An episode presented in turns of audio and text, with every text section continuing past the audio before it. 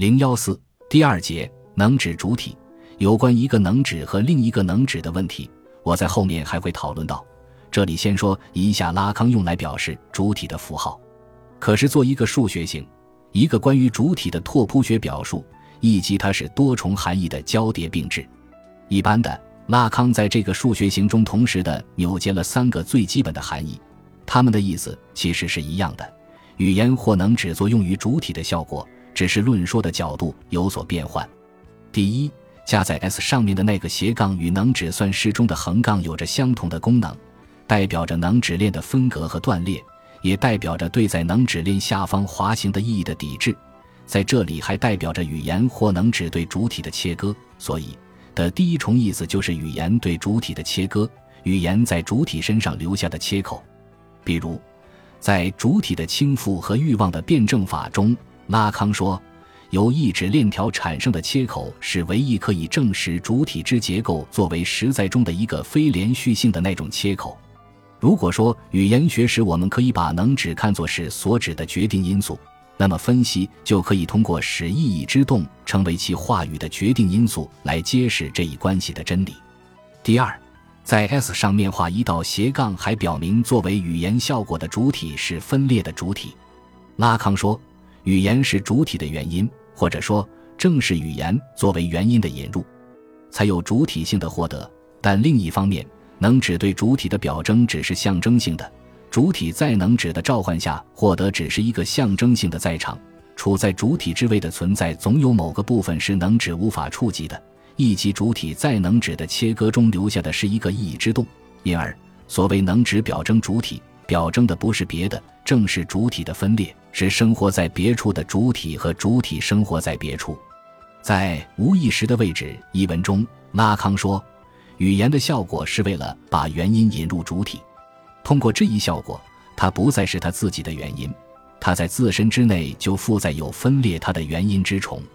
因为它的原因就是能指，没有能指就不会有真正意义上的主体。但这个主体是能指所表征的东西，而后者除了针对另一个能指，便不能表征任何东西。那在倾听的主体就是这样被还原为能指的。第三，斜杠化在 S 上面也表明能指对主体的切割或表征，即是主体的消隐或褪色，使主体的意义在斜杠的压制下的缺席，是主体在场和不在场的辩证法，是这一辩证法的象征化，以象征的形式在场。所以它实际是不在场，其不在场被象征化，所以它只是貌似在场。在第十一期研讨班中，拉康说：“当然，任何表征都需要一个主体，但这个主体绝不是一个纯粹的主体。如果没有主体在某处消隐，就不存在主体。而正是在这种异化中，在这种根本的分裂中，建立起了主体的辩证法。